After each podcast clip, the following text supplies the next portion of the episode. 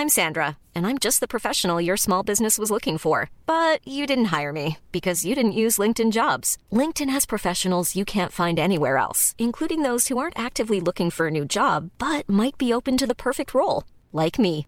In a given month, over 70% of LinkedIn users don't visit other leading job sites. So if you're not looking on LinkedIn, you'll miss out on great candidates like Sandra. Start hiring professionals like a professional. Post your free job on linkedin.com/people today.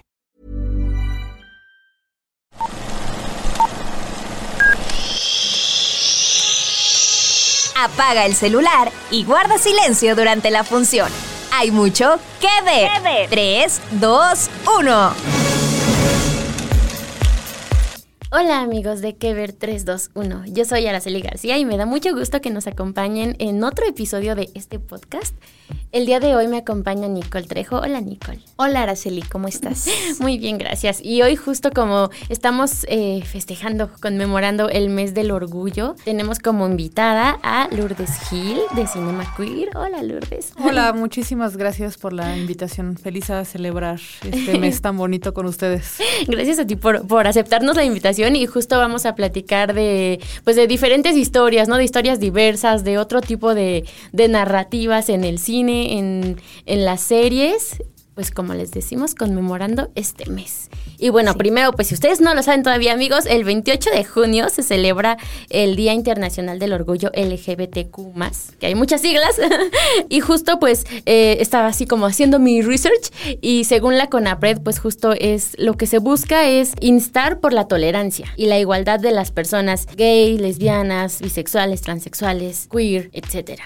Entonces, justo en ese sentido, quisiera empezar un poco contigo, Lourdes, que nos platiques qué es Cinema Queer. Sí, pues Cinema Queer México es un festival de cine y básicamente lo que busca es acercar otro tipo de narrativas que tengan que ver con historias LGBTQ a todas las personas posibles. Evidentemente, la mayor parte de nuestra audiencia pues, son personas que se identifican como parte de la disidencia, pero nos encanta también cuando nos acompañan personas heterosexuales, ¿no? Como buenos aliados y eso es también lo que necesitamos. Y lo que queremos es tener más representación y darle más visibilidad a, estas muchas identidades. Como ya decías tú, el acrónimo es muy largo y por lo tanto hay no solo muchas definiciones, sino también muchas formas de ser. Mm. Y nos interesa mucho compartir estas historias, principalmente de México y de Suecia, por cómo surgió nuestro festival, que fue una colaboración con un festival en Suecia. Pero también poco a poco hemos tenido la oportunidad de, de- de traer películas de otros países, de España, de Alemania, y así pues poder compartir como estas muchas historias, ¿no? Y estos muchos retos que se viven, algunas experiencias, pues sí son como muy locales a donde se produce, pero también es muy interesante conocer como ese panorama y otras experiencias pues sí son como más universales, por decirlo de alguna forma, ¿no? Como no solo los retos, pero también como el querer celebrar, el ser parte de la disidencia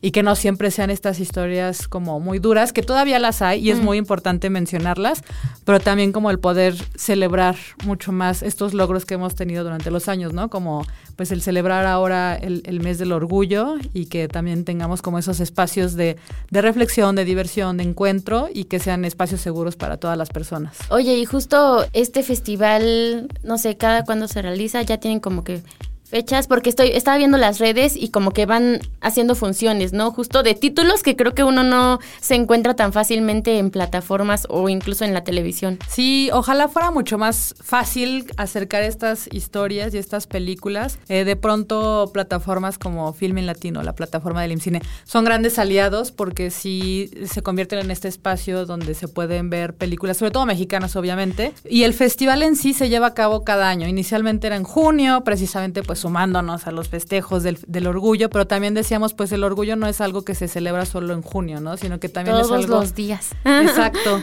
Y con esa intención fue que nos movimos un poco a septiembre, octubre. Entonces este año el festival va a iniciar el 20 de septiembre. Ya iremos ahí anunciando en nuestras redes porque como bien mencionas todavía no lo ponemos. Y también la idea es como intentar durante el año seguir teniendo actividades, ¿no? Hay muchos proyectos afortunadamente eh, LGBT más que durante el año tienen actividades, entonces nos invitan a participar y pues nosotros ponemos ahí nuestro granito de arena con algunas películas. ¿Y qué nos puedes adelantar quizá un poco sobre la programación de este año? Sé que también eh, para quienes estén interesados en verla, o sea, seguir el festival, después justo en Filming Latino ponen eh, parte de la programación, entonces eso está espectacular porque nos acerca un poco más. Pero sí, cuéntanos sobre, sobre lo que va, un poco de lo que se pueda. Un poco de lo que viene. Sí, pues estamos, todavía vamos a visitar cuatro estados de la República. Digo todavía porque Tristemente cada año las fuentes de financiamiento varían, entonces no siempre es tan fácil poder darle seguimiento como una quisiera a los proyectos culturales, como muchas personas seguramente saben. Sí. Pero eh, el festival, pues eso, empieza el 20 de septiembre, es más o menos un mes entre que estamos en Ciudad de México, Querétaro, Mérida y Morelia. Entonces ahí estaremos presencialmente y como ya decías, también tenemos algunos días de actividades en Filming Latino para que quienes no pueden ir o por alguna razón no pueden ir a la sede físicamente, pues también tengan oportunidad de ver las películas ahí. Sí, porque justo Lourdes nos mandó una listita con algunas recomendaciones y lo que platicábamos hace ratito antes de entrar a grabar es que eh, de pronto es difícil encontrarte algunas, ¿no? Tal vez algunos títulos, por ejemplo, al ratito platicaremos, ¿no? De Nudo Mixteco, todavía lo puedes encontrar en Filming Latino, pero luego hay otros títulos que estuvieron, pero ya ahorita ya no están y,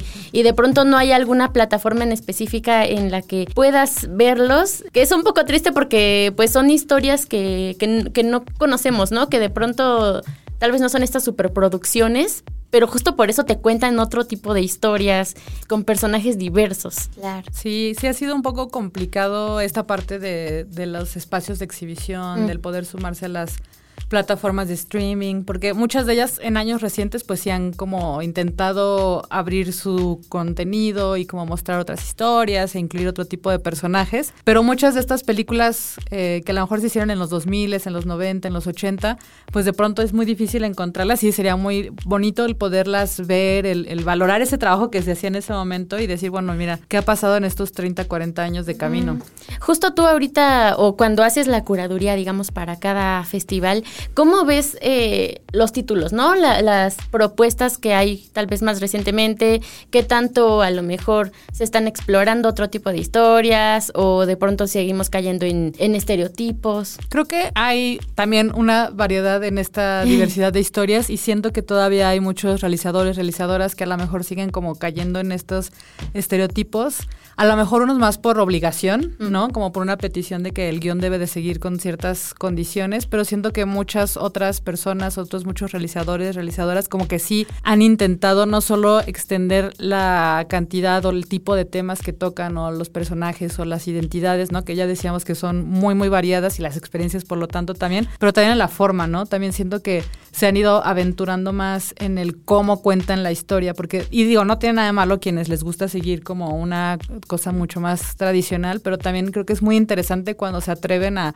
como salirse incluso de esa norma y contar sus historias de otra forma. Entonces creo que creo que poco a poco ahí ha ido avanzando. Hay muchos realizadores jóvenes, realizadoras, también personas no binarias que cada vez más eh, tienen esta posibilidad de, estar detrás de la cámara y de poder contar como desde su perspectiva eh, estas experiencias que creo que también es muy valioso y en el festival pues eso es lo que más nos interesa, eh, acercarnos más como a mujeres realizadoras, a personas que justo En, las recomendaciones que nos diste me, me gustó que muchas son directoras. Sí, porque realmente eso intentamos también. O sea, yo sé que los festivales, pues cada uno tiene un enfoque muy distinto y por lo tanto a lo mejor no, no ponen tanto hincapié en algunas cosas, pero para nosotras sí, porque pues precisamente entendemos que como ha habido muchos espacios para tal vez hombres cis que hacen cine, pues también es como aquí esta oportunidad de, de, darle espacio a mujeres, a personas no binarias, a personas trans, que de por sí ya todas sabemos que es bien difícil hacer cine. Entonces, pues digo, también como hacer esta otra ventanita de exhibición, pues ya nos encanta ser parte de eso. Están tocando temas muy interesantes y siento que, siento como que el tren va con temas ahí que, que podemos profundizar en muchos, ojalá nos dé tiempo.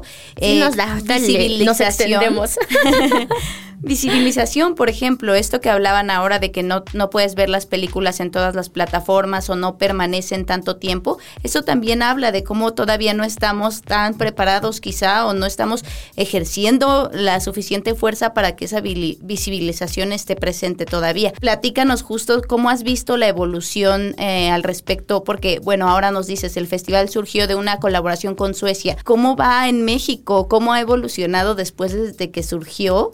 Y ¿Y, cómo fue para ti también emprender en esta lucha? En, en, México existen ya como un par de festivales históricos y no quiero como decir nombres, no por otra cosa, porque no quiero olvidarme de alguien y, no quiero como... Pero hay ya como un par de festivales como históricos que llevan muchos años haciendo estas exhibiciones. Aquí también el tema es que muchas veces está todo centralizado. Entonces, eh, muchas cosas suceden en la Ciudad de México, pero no suceden fuera. Entonces, por eso es que poco a poco hemos intentado salir. Tampoco, digo, vamos a Querétaro, a Morelia, a Mérida, que también son ciudades que nos han recibido muy bien, donde ha habido mucho interés por ver estas películas y donde ahí ya hay muchos esfuerzos de exhibición de cine. Entonces, pues llegamos como con esta contribución a trabajar con personas que ya conocen bien la zona, que ya conocen bien sus temas. Y pues es como otra forma de sumarnos a, a, ese trabajo que ya hacen, ¿no? Y que creo que también es muy valioso.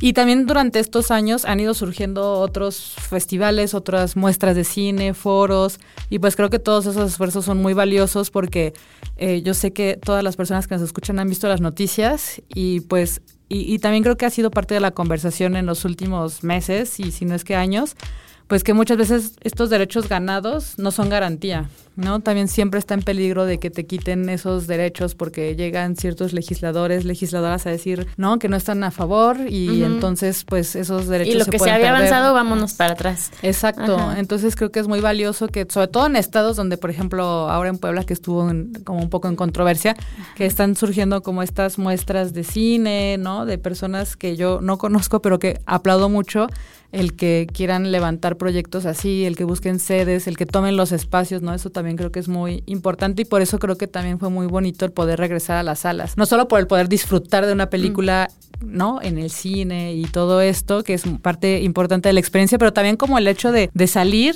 y tomar ese espacio, ¿no? Y como hoy en X sede, en la Cineteca Nacional, eh, vamos a proyectar esta película de Cinemacur México o de estos otros foros, muestras, festivales y que las personas puedan encontrarse ahí y que sepan que son espacios seguros y que hay cabida para todas las identidades y todas estas experiencias que son muy diversas y distintas entre ellas y que justo para irles recomendando algunos títulos, me llamó la atención y me gustó estos títulos eh, nacionales que nos compartiste, porque justo a lo mejor de pronto vemos series, películas, ¿no? Como extranjeras, que tal vez sí son personajes LGBTQ pero que al final tampoco puedes conectar tanto porque no es como tu realidad, ¿no? Por ejemplo, Nudo Mixteco, ¿no? Que, que se desarrolla en un pueblo de la Mixteca oaxaqueña, ¿no?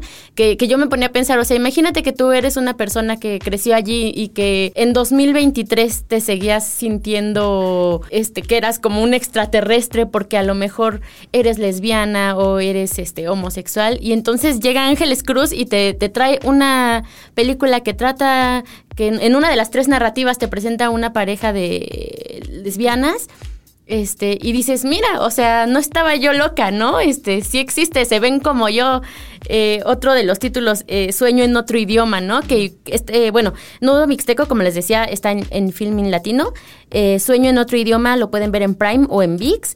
Y que, y que justo también, o sea, entre esta parte de, de meterte una trama sobre una, una lengua que está por desaparecer, también viene una historia de dos hombres. Sí, y a mí algo que que me gustaría también mencionar de Ángeles Cruz, por ejemplo, pues es que ella en 2013 hizo un corto que se llama La Carta, que es como predecesor de Nudo Mixteco, ¿no? Y también es una historia, La Carta es una historia de dos mujeres, una historia de amor.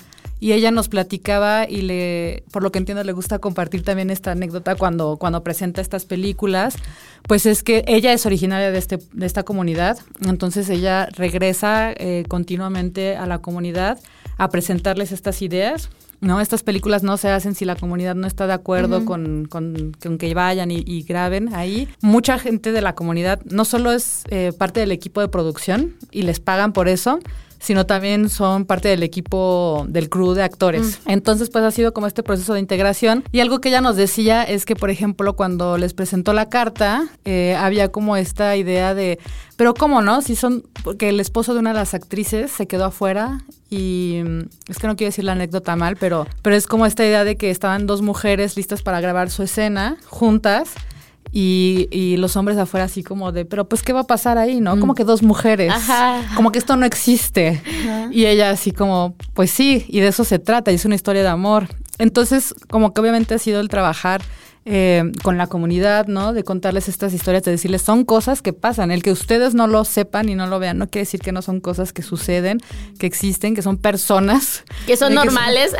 Que son, parte de su comunidad. Entonces ha sido como muy interesante esa apertura a, contar como estas muchas historias y que también Nudo Mixteco cuenta muchas historias que también son incómodas, ¿no? O sea, hablar de violencia de género y todo esto, pues obviamente a nadie le gusta que, que vayan y le digan, eso sucede en tu comunidad pero pues que afortunadamente han aceptado ser parte de la historia y que ahora la, podemos ver y la podemos seguir viendo. Y hay mucha gente como ya decías que pues se puede identificar y puede decir ah yo era de este lugar o yo soy también de un lugar en donde hay como costumbres no y como ciertas tradiciones hasta cierto punto podríamos decir como son muy cerrados pero ya existió la apertura de hacer esta película, ¿no? Claro. Y ya encontramos a personajes con los que me puedo identificar, porque sí nos ha pasado en el festival, por ejemplo, que ya decía, hacemos colaboración con Suecia, entonces cada año tenemos películas suecas y las personas a veces nos dicen, hay como ciertos aspectos de la película que obviamente es muy difícil relacionarnos con eso, ¿no? Tal vez ciertas experiencias son similares, pero otras muchas no, porque los contextos socioculturales son muy diferentes. Claro, al final creo que lo importante de todos estos esfuerzos es la representatividad que dejan. A mí me llamaba la atención, por ejemplo, entre otras de las recomendaciones que amablemente nos compartiste, cosas que no hacemos, que habla de un niño que o sea, es un niño y, pide permiso a sus papás para cumplir su sueño de vestirse como mujer. Eso le pasa a muchísimos trans que todavía son una comunidad incluso sesgada dentro de la, de la misma comunidad LGBTQ y hablar de eso ayuda, va a ayudar también seguramente a algún niño que sea espectador de esta historia y que se identifique con Arturo. Pero hay otro tema también que quisiera tocar sobre que va justo en esta línea de la representatividad, que también representada se siente la comunidad de LGBTQ en películas o series que, que, estamos viendo y cómo te enfrentas tú, por ejemplo, con el rainbow washing. Es un término que se usa para, para hablar de la estrategia económica de algunos productores, creadores,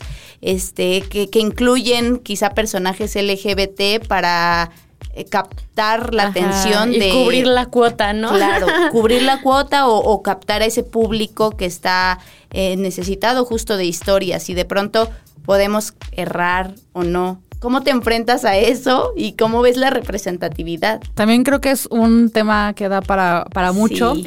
Y precisamente el festival surgió por esta necesidad de encontrar otro tipo de representación, representaciones dignas. Y también nos han preguntado mucho esto, ¿no? ¿Qué son representaciones dignas? Y para nosotras es el pensar en estos personajes, en estas historias, que no vayan dentro de estos estereotipos que muchos años alimentaron a la maquinaria, sobre todo de Hollywood, para hacer películas. Que todavía hasta los 80 era como siempre el, hombre gay afeminado. Evidentemente existen muchos hombres que se viven gays como personas afeminadas, pero pues siempre los reducían a este rol del mejor amigo, ¿no? Entonces nunca pueden ser otra cosa que no sea el mejor amigo y quedan ahí el como que ayuda a la protagonista a que se vista bien, ¿no? y Exacto. Y esa es toda su, su, ahí, su participación en la obra. Mi nuevo estilo.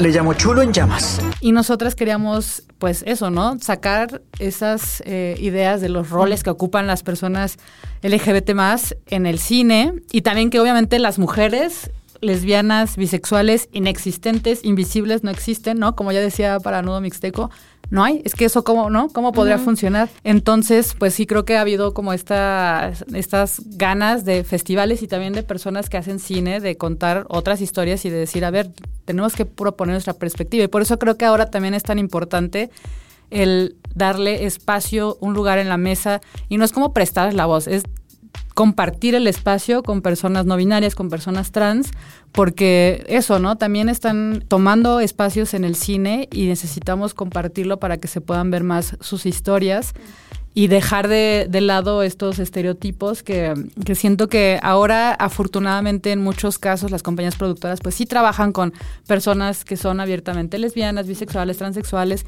entonces eso le da una eh, perspectiva muy diferente a la historia, al cómo se cuenta, pero sí, si tú todavía veías incluso hasta los 90, muchas de las películas eran esto, ¿no? Como el hombre gay afeminado, el cliché, eh, el cliché o sea, las mujeres lesbianas, eh, si ven ustedes las historias hasta los 90, siempre había un final trágico. No podían ser felices. Siempre había una muerte al final. Entonces, y también era mucho esta idea de, del buen gay, ¿no? Entonces era como esta imagen de, bueno, para ser aceptados, aceptadas, entonces vamos a ser como modelos a seguir y, muy presentables en nuestra comunidad. Y, justo en los 90 empieza esta como ola de, del nuevo cine queer que dice, no, o sea, vamos a hacer representaciones auténticas. Las personas LGBTQ son seres humanos con defectos y virtudes. Entonces vamos a mostrarlo. Exacto, entonces vamos a, a mostrarlo abiertamente y, vamos a platicarlo así. Y fíjate que buscando justo o, leyendo de, títulos que a lo mejor no, no tiene uno tan presentes como estos que nos compartiste, eh, como que a mí me sorprendió en algunas temáticas, por ejemplo, la película de But I'm a Cheerleader, del, es del 99 y toca este tema de la terapia de reorientación sexual, que creo que se ha venido hablando más en los últimos años, pero que estamos hablando de una película que es de 1999, o sea, a mí me sorprendió, yo no la conocía, eh, que se tratara esto eh, desde hace tanto, ¿no? Y que a la fecha sigue siendo, o sea, sigue habiendo personas que, que creen en esto, ¿no? Que, que quieren llevar a sus familiares ahí para que, a que se curen, ajá, exacto. Sí, a mí me encanta esa película porque también es una comedia, sí es como una sátira y luego se convirtió en una película de culto. Y si ustedes leen las, eh, las reseñas en internet, muchas son muy malas, ¿eh? Muchos críticos eran así como, pues, mucho ruido y pocas nueces, ¿no? Pero la realidad es que después se convirtió en una película de culto, eh, no solo por el tema, pero también por cómo lo abordaba, como en esta cosa más de sátira, más, más divertido, pero sí, el tema es gravísimo y el tema y el asunto de que todavía pues haya terapias de conversión ahora y que tengamos que estar legislando al respecto pues sí es muy grave y por ejemplo un par de las actrices que salen en esa película se terminaron convirtiendo también como en íconos de la comunidad mm. LGBT más por el trabajo que han estado haciendo no una de ellas es Clea Duval que después ya abiertamente dijo que es lesbiana mm. ha estado dirigiendo películas últimamente que tienen que ver con estos temas y que obviamente su perspectiva también ha sido muy diferente no como ella hizo el primer rom-com este navideño de mujeres mujeres lesbianas, con Kristen Stewart, ¿no? Entonces, ha dado oportunidad, ha dado pie a que se hagan otras producciones. Pero digo, esto pasó en 1999, ¿no? Para poder llegar a lo que sucedió hoy, o sea, ya cuántos años pasaron, cuántas luchas no hubo. Sí. Y digo, aquí estamos.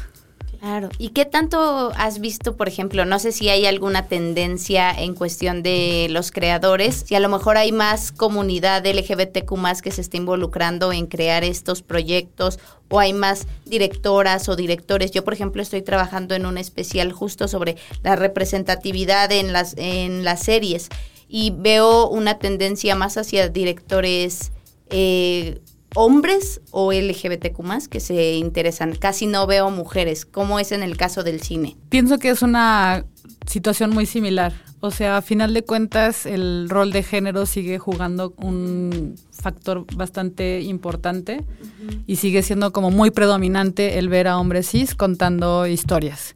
Y en muchos casos, algunas sí me parecen como un poco cuestionables, otras pues entiendo que también es como la forma en que funciona la, industria, pero también por eso creo que es muy importante hablar de figuras como Ángeles Cruz, como Astrid Rondero, em, que también son mujeres a las que no se les ha dado el espacio, pero ellas lo han buscado y se lo han ganado y también le dan ellas así espacio a otras mujeres para que sigan aprendiendo para que las incluyan en sus eh, de producción, ¿no? Entonces, pues sí creo que ha sido complicado, porque de por sí hacer cine es muy difícil y por eso también nos interesa mucho como ser muy activas en este rol de darle espacio a las mujeres, a las disidencias, de compartir sus historias. Sí, como dices, es difícil hacer cine, pero luego eres mujer, pero luego quieres contar una historia LGBTQ más, entonces está muchísimo más complicado. Qué triste. Sí, se suman las complicaciones. Y, y, justo, no sé, a lo mejor si tú tengas alguna recomendación también, Nicole, igual aquí la podemos discutir con, con Lourdes, alguna película que o serie, este, Ajá, pues mira, yo estoy un poco como más sumergida en el en las series, por ejemplo, que, que están haciendo como sus esfuerzos, pero también hay una crítica detrás ahí, por eso mm, estoy familiarizada, por ejemplo, con el rainbow washing y otras cosas.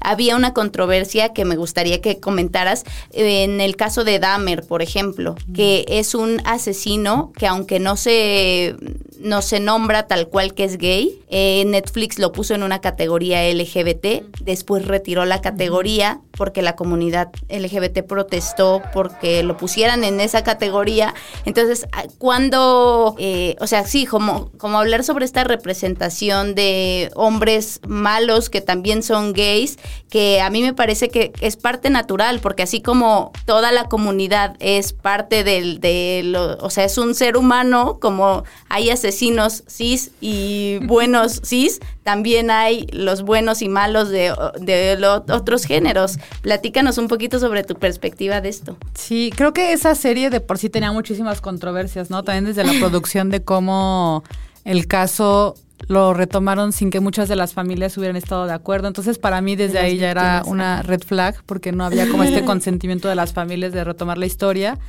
Y luego em, también creo que tal vez ahí como el centro de la historia no era necesariamente la identidad sexual de, de este señor. Entonces, digo, también creo que no tiene nada de malo hablar de las cosas, o sea, no todo tiene que ser siempre en positivo, no todo tiene que ser bueno, pero también creo que hay como otros temas mucho más urgentes de los que vamos a hablar, si también queremos hablar de lo que no es siempre tan positivo. Claro. Siempre creo que hay como otros muchos temas más urgentes que hablar.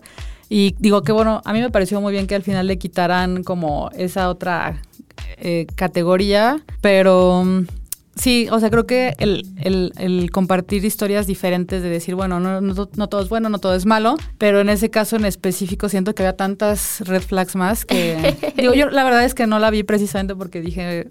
Sí, creo que "No, es muy gracias". fuerte, ¿no? Yo, Sí. yo vi poquito, no, no pude. Pero hay, hay personas que las disfrutan y está muy bien. Y creo que mientras tengas como más información a tu disposición, pues ya al menos así, a lo mejor no lo vas a disfrutar tanto, pero ya vas a ver tu contenido con otra perspectiva. Y, y ya se nos está acabando el tiempo, oigan, ya desde hace como 20 minutos el, este, nos, nos contaron el tiempo para ir más o menos eh, cerrando. Pues, no sé, tal vez qué, qué falta en cuanto a las historias eh, nacionales, que, o a ti como también esta labor de activista, tal vez qué te gustaría que, que se empezara a tocar, ¿no? ¿Qué temas? Pues creo que últimamente el rol de las mujeres ha crecido bastante. Ya decíamos que, que todavía de ninguna forma podemos pensar que es 50-50 entre hombres y mujeres. Tal vez que hubiera como más políticas que promovieran el que las mujeres puedan hacer cine también, porque ya lo hemos dicho hasta el cansancio, ¿no? Que hacer cine es complicado y luego si le sumas como estas muchas otras capas de, de identidad, pues se va complicando el asunto. Entonces creo que sería increíble el poder ver a más mujeres haciendo cine, el contando las historias libremente y el poder abrir estos espacios, darle un lugar en la mesa a las personas no binarias, a las personas trans y que cada año no tuviéramos tal vez como tres, cuatro, en un buen año a lo mejor tenemos cinco películas sobre temas LGBTQ y que aparte nos den ganas de, de programarlas, ¿no? Que no caigan como en estos estereotipos, en estos clichés. Entonces a mí me encantaría eso y también que más personas se animen a ver este tipo de contenidos, que no siempre porque vean que, que tiene un personaje gay, una, una, una mujer lesbiana, un que, que, se espanten, ¿no? Sino que más bien sea motivo de, pues voy a ir a conocer esta historia, voy a acercarme, Como la voy a ver. otra, ajá. Exacto. Y que creo que a lo mejor como entre generaciones más jóvenes está sucediendo con estas nuevas series como Heartstopper y todo esto que, que sale y ya todo, y la consumen felices y no se están preguntando como cuál es la identidad de esta persona, ¿no? Si no realmente les interesa el desarrollo de la historia, creo que eso va a ser eh, increíble y como ver a más personas en los festivales de cine, ¿no? Apoyándolos, viendo estas películas y siendo parte de la reflexión, ¿no? Que se acerquen sin, sin miedo y sin prejuicios. Y que justo para no dejar como otros de los títulos que nos recomendaste, también Carol eh, de 2015 la pueden ver en Claro Video con Kate Blanchett. Kate Blanchett, se fue el nombre, justo, eh, que es una película que tampoco tiene un final trágico, ¿no? Que se agradece. Exacto, y además está basada en la primera novela que también tuvo un, un final feliz. O sea, es como su gran no Logro, logro, pero así pero- como ese hito que marcó. Ajá, claro. Eh, no sé, por ejemplo, yo de las que a mí me han gustado como recientes, The Power of the Dog, no sé si la vieron con Benedict Cumberbatch, no sé cómo se pronuncia, este que justo esta la pueden ver en Netflix y que nos habla justo de, de, de un, un hombre que, que, es homosexual, pero pues es este, este macho, ¿no? Que, que no puede aceptar lo que es y, y, que entonces por eso actúa como todo lo contrario, ¿no? Como este hombre violento. Se las recomiendo. Excelente. Nicole, algún título? Yo les recomiendo de series, por ejemplo, eh, me gustó About Elementary, que, me, que, es como lo que dices, como muy orgánico. Eh, y lo mismo pasa con el segundo, tercer capítulo de The Last of Us, que presenta una pareja justo. Ay, es un gran capítulo. Que es, Yo lloré.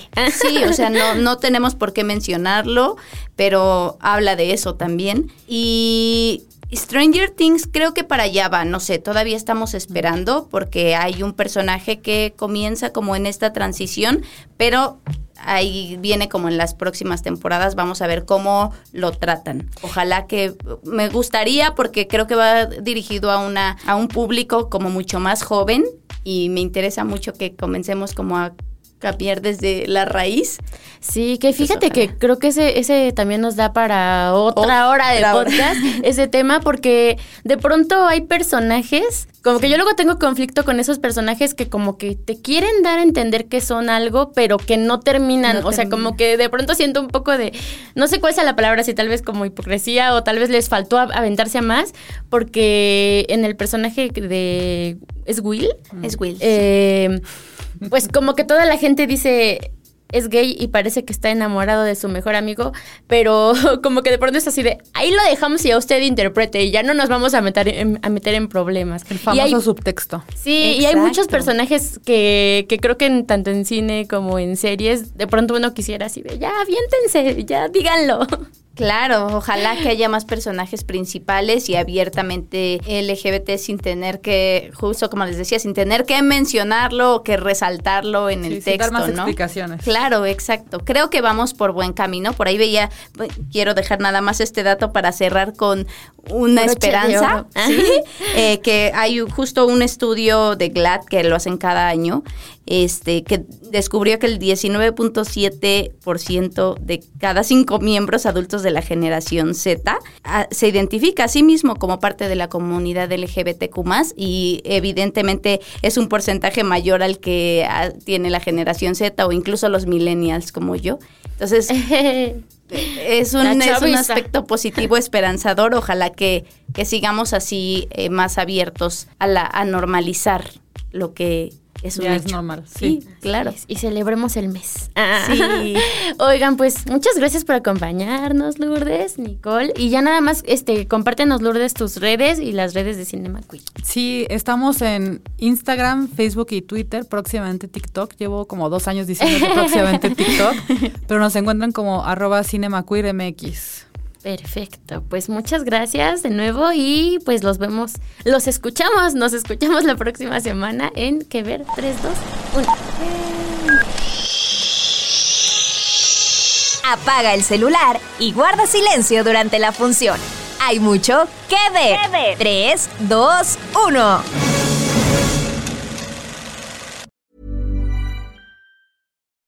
When you make decisions for your company, you look for the no-brainers. If you have a lot of mailing to do, stamps.com is the ultimate no-brainer. Use the stamps.com mobile app to mail everything you need to keep your business running with up to 89% off USPS and UPS. Make the same no-brainer decision as over 1 million other businesses with stamps.com. Use code PROGRAM for a special offer. That's stamps.com, code PROGRAM.